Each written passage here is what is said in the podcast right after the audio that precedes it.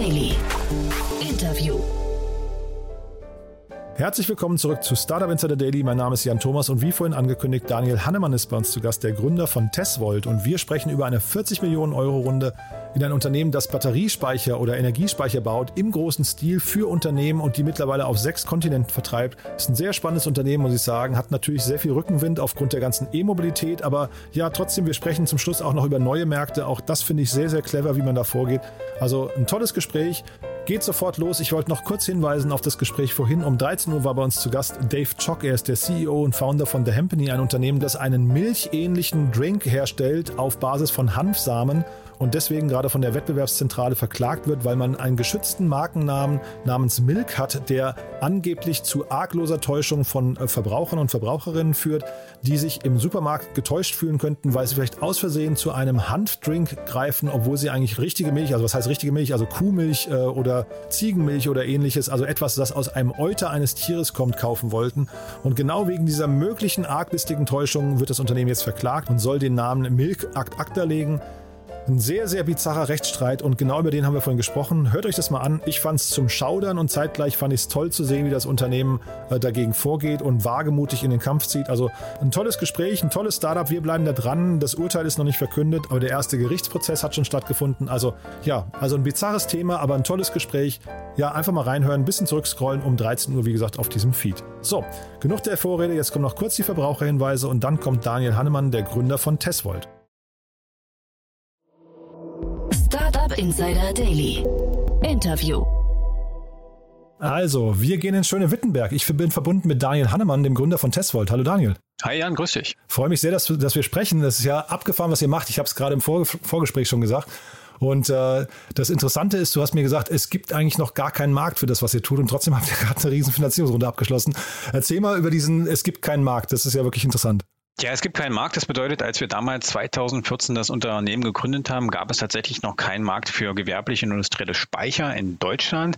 Diesen Markt haben wir in den letzten Jahren äh, erfolgreich entwickelt und sind in den letzten Jahren auch in die Internationalisierung gegangen, haben also verschiedene Länder unsere Produkte vorgestellt und das machen wir jetzt auch aktuell in weiteren Ländern. Du musst dir so vorstellen, heute liefern wir an sechs Kontinente, in 30 Ländern der Welt und erschließen gerade neue Länder, neue Märkte, um die Produkte halt äh, vorzustellen. Denn es geht darum, bezahlbare Energie in jedem Winkel der Welt zu gewährleisten und das halt mit Batteriespeichern in Kombination mit Solaranlagen, Windkraftanlagen zum Beispiel. Mhm. Ja, ich habe im Vorfeld hier, als ich mich vorbereitet habe auf, das Gespräch, habe ich äh, so ein bisschen über euch gelesen, verschiedene Medien und das klingt schon nach einer richtig krassen Erfolgsgeschichte. Du hast mir auch gerade gesagt, ihr, ihr seid 110 Mitarbeiter gerade, wollt nochmal 90 weitere jetzt einstellen. Ähm, wie kommt es denn zu diesem, zu diesem Boom gerade? Also wir sprechen ja, wie gesagt, vor dem Hintergrund einer 40 Millionen Euro Finanzierungsrunde, da sprechen wir auch gleich nochmal mit Detail dazu, aber dieser Boom, wie erklärst du dir den?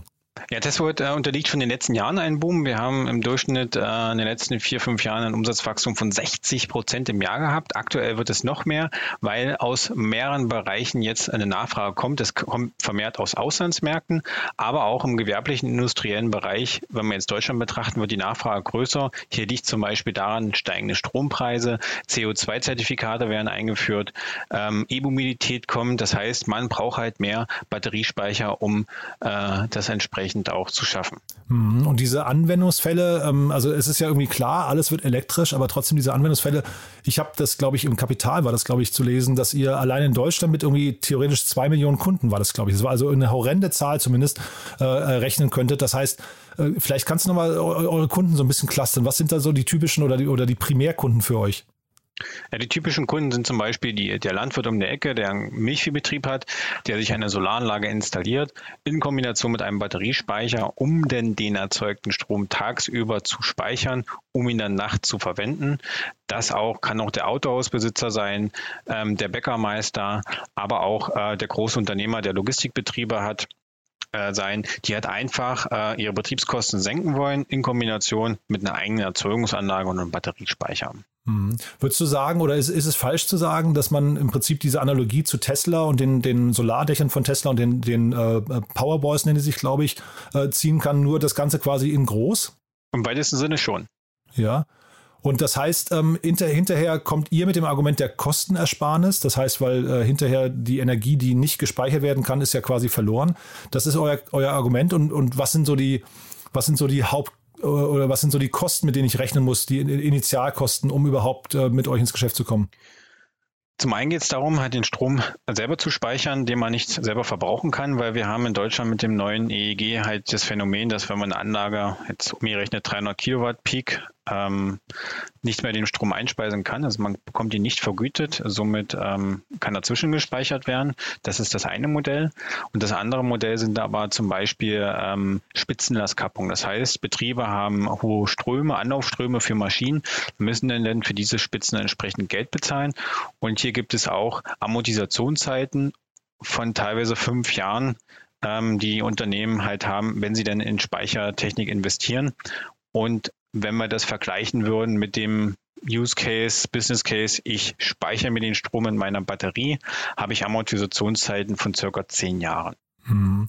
Und wenn ihr jetzt so global, du hast gerade gesagt, ihr seid in sechs Kontinenten ne, unterwegs, wenn ihr global jetzt so auf die Märkte guckt, äh, ist denn Strom eigentlich eine Commodity, die in allen Ländern gleich ist? Also äh, oder hat Solarstrom oder, oder auch die Strompreise, gibt es da krasse Schwankungen, krasse Unterschiede in den einzelnen Ländern? Na, wir merken, dass in den Industriestaaten die höchsten Strompreise vorliegen. Im Vergleich Deutschland ist mit einer der teuersten ähm, äh, Strom, äh, Stromanbietern, die wir hier haben. Und im Vergleich aber, wir liefern auch nach Afrika, da ist der Strom sehr, sehr günstig. Allerdings dort ist das große Problem der Verfügbarkeit, weil halt viel über große Dieselgeneratoren läuft und ähm, das Netz, die Netzinfrastruktur marode ist, sodass halt dort viele Kunden in Microgrids investieren. Das heißt also, wir liefern die Batterie mit, die dann sozusagen ein Inselnetz erzeugt und dann die Solaranlage betreibt, aber auch im Notfall einen Dieselgenerator starten würde, um halt die Stromverfügbarkeit 24 24-7 sicherzustellen. Hm. Es gab doch auch mal diese Riesenambition, äh, dass man so eine Art, ich weiß nicht, Solar City oder so hieß doch dieses Projekt, ne? was man mal in, in äh, Afrika, man wollte auch in Afrika quasi Solarstrom gewinnen, der dann nach Europa transportiert wird. Ist das Projekt, äh, hat das, also gibt es das noch? Weißt du, von welchem Projekt ich rede? Ich habe das schon von mal gehört, aber ich weiß auch nicht, was der aktuelle Stand ist. Ähm, jetzt sind ja Ideen, große Wasserstoffwerke in Afrika zu bauen und das dann rüber zu bekommen. Ähm, müssen wir mal gucken, wo da der aktuelle Stand ist. Mhm. Dann erzähl mal ein bisschen über die Finanzierungsrunde. Das ist ja auch spannend. Da sind jetzt Investoren eingestiegen, die kenne ich nicht. Also eins war auch recht anonym. Das war ein Family Office mit Automotive Background. Da sieht man auch schon ein bisschen so die Brücke, glaube ich, zu den wahrscheinlich spannendsten Markttrends gerade, wo, wo äh, Elektro, ja, Batteriespeicherung äh, eine Rolle spielt. Aber kannst du uns mal ein bisschen abholen? Also 40 Millionen Euro Bewertung habt ihr, glaube ich, nicht kommuniziert, ne? Nein, haben wir nicht kommuniziert. Mhm, aber musst du jetzt auch nicht. Das ist jetzt nicht, nicht tragisch, aber vielleicht magst du uns mal so ein bisschen mitnehmen, wo steht ihr denn gerade und wie weit kommt ihr mit dem Kapital? Ja, also wo stehen wir mit dem Kapital? Das Kapital wurde vollständig eingezahlt, mit denen arbeiten wir bereits. Ähm, wir wollen halt in das Wachstum des Unternehmens investieren, in die Internationalisierung, aber auch unsere Technologieführerschaft weiter auszubauen. Wir haben zum Beispiel, du hast es gerade angesprochen, äh, jemanden aus der Automobilindustrie. Wir haben eine Entwicklung für induktive Ladetechnik. Das heißt also, dass die Autos, die Elektroautos beim Fahren auf der Autobahn beladen werden können über Magnetspulen. Und hier ist der strategische Ansatz halt über die, in die Automobilindustrie auch mit diesen Produkten reinzukommen. Denn hier sehen wir auch den Bedarf. Und wenn wir halt Spulen zum Beispiel in den Autobahnen haben, dann kann auch der Elektro-LKW von A nach B fahren und das auch autonom. Weil mit dieser Technologie haben wir die Möglichkeit, überhaupt autonomes Fahren erstmal zu ermöglichen. Weil wir müssen meiner Meinung nach weg vom Stecker. Okay, das finde ich spannend, weil wir sehen ja jetzt gerade parallel eine ganze Reihe an Startups, die sich, äh, die, die quasi Autos anbieten mit Solardächern. Ist das quasi ein Gegenentwurf zu eurem Modell oder können die sich sogar ergänzen? Nein, das ist eine tolle Ergänzung. Allerdings ist das Solardach hat ja nicht, ist ja nicht so leistungsstark, ähm, dass es halt ein komplettes Auto über eine lange Strecke laden kann.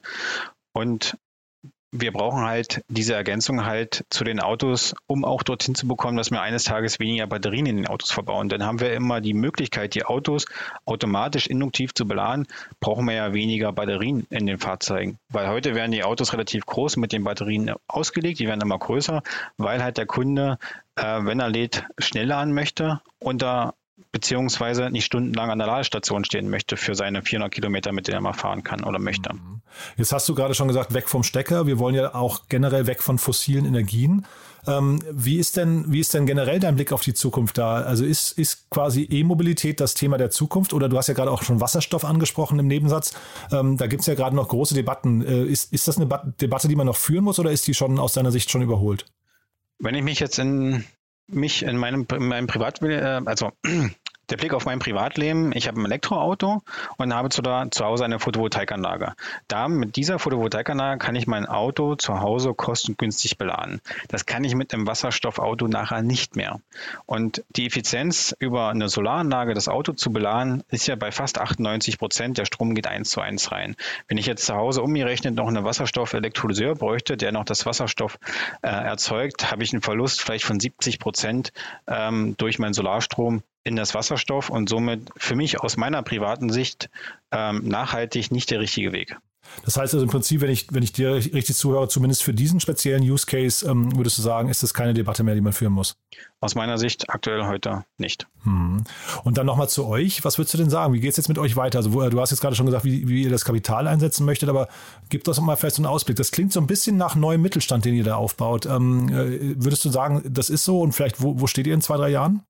Ja, wir werden in zwei, drei Jahren weiter stark wachsend äh, sein als Unternehmen, uns weiter internationalisieren und vor allen Dingen neue innovative Produkte auf den Markt bringen, weil das ist das, was wir Deutsche, also Deutschland ist ja das Land der Ingenieure und unser Wettbewerbsvorsprung im Vergleich zu den Asiaten ist nur die, Innovi äh, ist nur die Innovation und wir müssen in, immer innovativer sein als die Asiaten. Und das steht im Vordergrund und daher werden ja viele Mittel in diesem Bereich investiert. Aber wir brauchen auch diese innovativen Produkte, um überhaupt die Energiewende zu schaffen. Hm. Ist ja auch interessant, weil wenn du das nochmal ansprichst, wir hatten ja quasi im Solarmarkt, hatten wir ja auch mal irgendwie vor 10 Jahren oder 15 Jahren die, die, die Marktführerschaft hier in Deutschland. Dann sind die Asiaten mit, äh, also jetzt, das, ich will das jetzt gar nicht werten, ne? ich will aber nur sagen, mit günstigeren Produkten äh, haben sie den und, und subventionierten Produkten, glaube ich, haben sie den Markt überschwemmt. Siehst du die Gefahr in solchen Entwicklungen oder in solchen Märkten, in denen ihr unterwegs seid, auch? In dem Feld, wo wir uns heute bewegen, müssen wir erstmal einen, einen Grundsatz unterscheiden. Damals war die Solarbranche in einem subventionierten Markt tätig gewesen. Und als das EEG damals gekürzt wurde, standen die Hersteller vom Aus, weil sie keinen Absatz mehr hatten von über Nacht. Und das war das wesentliche Problem. Dann kamen noch günstige Produkte aus China und damit war das Ende der Solarindustrie besiegelt. Und als der Simon und ich das Unternehmen Tesla gegründet haben, wir kommen beide aus der Solarindustrie. Wir haben das alles miterlebt. Haben wir uns zum Ziel gesetzt, dass wir jetzt ein Produkt entwickeln, produzieren, was unabhängig ist von jeglichen Subventionen am Markt. Und in alle 30 Ländern, wo wir heute liefern, gibt es keine Subventionen für die Batterien. Und das war uns wichtig.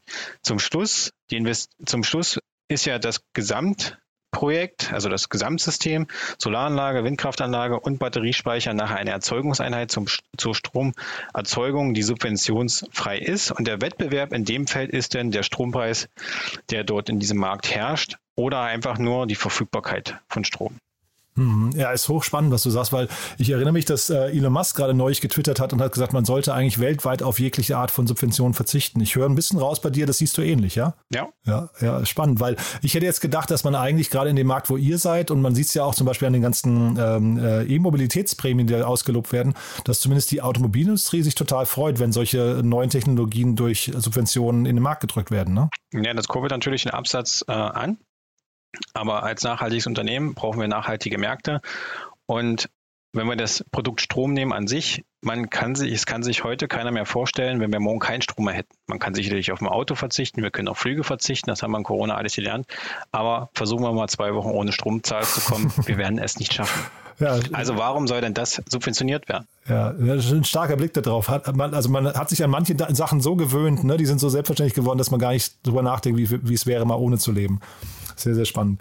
Du hast gerade den Simon angesprochen, das wollte ich noch mal kurz thematisieren. Ihr kennt euch schon Ewigkeiten, ne? Dein, dein Mitgründer und du. Ihr seid euch, ich weiß gar nicht, ihr habt euch dann aber aus den Augen verloren ne? und habt euch dann wiedergefunden. Der Simon und ich, äh, wir sind sozusagen, er kommt äh, auch aus der Lutherstadt Wittenberg, äh, weit, über weit, weitere Entfernungen sind wir Nachbarn. Wir waren zusammen in der gleichen Schule. Ich bin ein bisschen älter als der Simon und sind uns in der Solarbranche über seinen Vater näher geschäftlich zusammengerückt, weil ich in der Solarbranche damals äh, Anlagen gebaut habe, Dachanlagen, Solaranlagen und sein Vater hat einen Elektroinstallationsbetrieb und äh, der Simon hat da auch äh, viel Projektingenieurung mitgemacht und damit haben wir schon seit Jahren weit voraus von Tesvolt schon äh, bereits zusammen intensiv gearbeitet und getüftelt. cool. Und dann vielleicht letzte Frage nochmal zu euren Mitarbeitern und vielleicht auch zur Unternehmenskultur. Du hast gesagt, ihr wollt 90 neue Leute einstellen, das heißt fast verdoppeln. Gibt es da Schlüsselpersonen, die ihr sucht oder, oder in welchen Bereichen sucht ihr und vielleicht maximal eure Unternehmenskultur? Ihr seid ja offensichtlich sehr international aufgestellt. Vielleicht dazu nochmal ein, zwei Sätze sagen. Wir sind in den letzten, in den letzten drei, vier Jahren haben wir uns immer jedes Jahr immer verdoppelt an Mitarbeitern. Das ist keine neue Herausforderung, die Mitarbeiter zu verdoppeln, weil wir auch eine agile Organisation haben. Das bedeutet, dass das Unternehmen Teams aufgeteilt ist. Ein Team hat maximal zehn Kollegen und immer wenn es mehr werden, dann muss sich das Team teilen, entsprechend der Anforderungen vom Markt oder vom Unternehmen, je nachdem, was gerade gebraucht wird. Und so entspringen immer wieder neue Teams. Das kann man sich so im weitesten Sinne wie bei einer Blumenwiese vorstellen. Es blüht überall auf und im Vergleich zur Hierarchie wächst der Baum immer weiter, der Wasserkopf wird oben immer größer und irgendwann bricht er ab. Mhm. Aber dann trotzdem, welche Art von Leuten sucht ihr jetzt gerade? Was würdest du sagen? Wir suchen äh, alles querbeet, äh, international, besonders Vertrieb, Marketing, Service, aber auch im Bereich Softwareentwicklung, äh, neue Kollegen in der Fertigung, im Finanzbereich. Also es werden alle Bereiche im Unternehmen intensiv gestärkt. Daniel, finde ich sehr, sehr spannend, was ihr macht. Wie gesagt, ein ganz anderer Markt als den, den wir hier sonst thematisieren. Haben wir aus deiner Sicht was Wichtiges vergessen? Ja, ja, wir können uns noch äh, über maritime Anwendungen unterhalten. Wir rüsten nämlich äh, Schiffe aus. Das, was Tesla mit Autos macht, das machen wir mit Schiffen in Europa. Ähm, revolutionieren also auch diesen Bereich. Wir haben das Problem in Europa, dass ähm, auch die CO2-Emissionen für maritime Schiffe begrenzt worden sind. Und äh, hierbei rüsten wir halt viele neue Schiffe aus, rüsten aber auch alte Schiffe nach, ähm, die dann komplett CO2-free Emission äh, auf unseren Binnengewässern oder auf unseren Seen äh, entsprechend unterwegs sind. Ah, erzähl doch mal, das ist ein super spannendes Thema, weil ich, ich habe das mal, ähm, ich das mal gelesen, dass man generell versucht, also ich meine, ich glaube generell die Schifffahrt ist ja einer der größten äh, CO2 ähm, Verur äh, Ausstößer oder Ver Verursacher, die wir haben überhaupt. Ne? Ähm, vielleicht kannst du uns mal in den Markt noch ein bisschen reinführen und wie, wie schnell kann man sowas umsetzen? Ähm, ich kenne das wirklich, ich kenne den Markt jetzt gar nicht. Elektromobilität kenne ich natürlich, aber in der Schifffahrt kenne ich es gar nicht.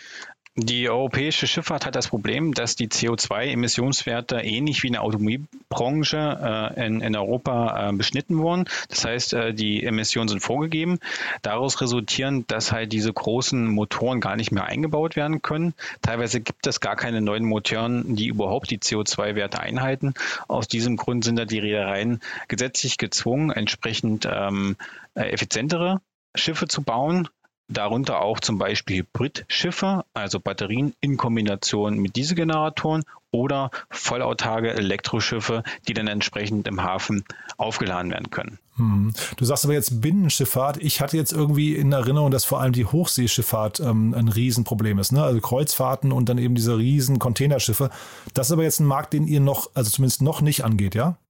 Den Markt gehen wir noch nicht ein. Wir befinden uns wirklich jetzt im, im, europäischen Binnengewässer, also von der Donau über den Starnberger See zum Beispiel. Ähm, das sind so die, äh, die Schiffe, die wir hier entsprechend ausrüsten. Dann aber vielleicht nochmal, das ist ja dann trotzdem sehr interessant, äh, eure Vertriebswege und Vertriebszyklen, weil äh, wie, wie, leicht, du hast ja wir haben ja begonnen mit dem ganzen, das ganze Gespräch begonnen mit, der, mit dem Punkt, es gibt keinen Markt oder es gab keinen Markt für eure Produkte. Ne? Jetzt hast du quasi nochmal einen neuen Markt gerade definiert. Wie geht ihr denn davor? Also wie, wie lange dauert das, bis ihr quasi jemanden überzeugt von eurem Produkt und überhaupt vielleicht auch identifiziert? Also da, bis der auch verstanden hat, dass, dass äh, ihr überhaupt ins Gespräch kommen könntet und eine Lösung für ihn habt?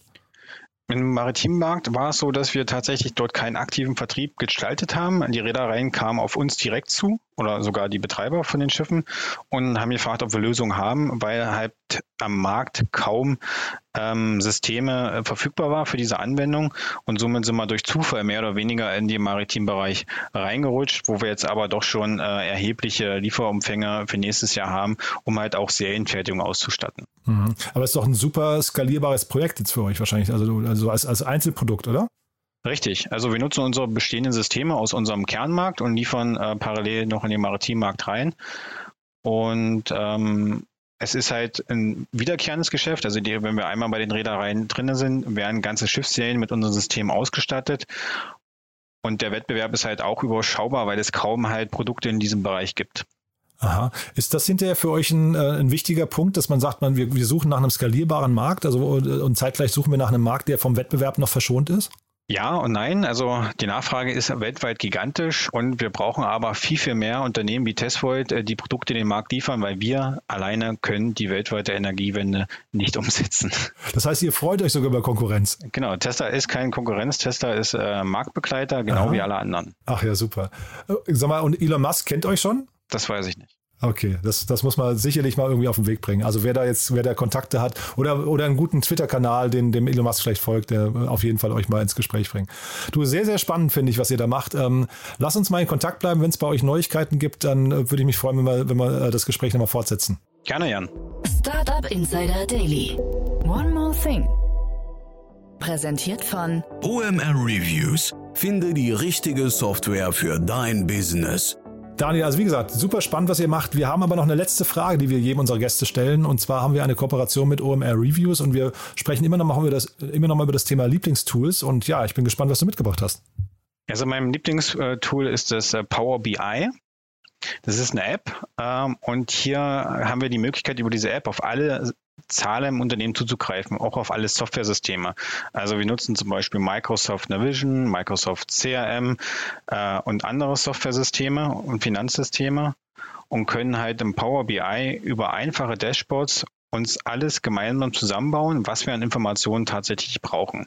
Das heißt also, alle Mitarbeiter von Testvolt greifen auf Power BI zu und haben dort ihre eigenen Dashboards und können halt so transparent 365 Grad alle Informationen komplett transparent erhalten, um überall in jedem Bereich auch nachher auch die richtige Entscheidung zu treffen.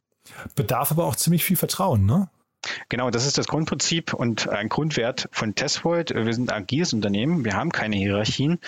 Also haben, müssen wir und wollen wir auch allen Mitarbeitern transparent alle Informationen zur Verfügung stellen. Ob das nun im Umsatz ist oder der Gewinn, äh, Auftragseingang, ähm, Rohertragsmargen, äh, all das wird transparent zur Verfügung gestellt. Finde ich, finde ich klingt super. Äh, vielleicht trotzdem die anknüpfende Frage, wie stellt ihr denn sicher, dass ein Mitarbeiter mit den Informationen auch richtig umgehen kann? Also jetzt nicht wegen, äh, auf der Basis von Vertrauen, sondern eher äh, auf Basis der Fähigkeiten, das richtig zu interpretieren. Die Team, das wird ja in Teams aufgebaut und die Teams entscheiden halt selber ihre eigenen KPIs, was denn wichtig ist. Also wenn ich jetzt im Bereich Service arbeite, was sind denn für mich die wichtigsten KPIs?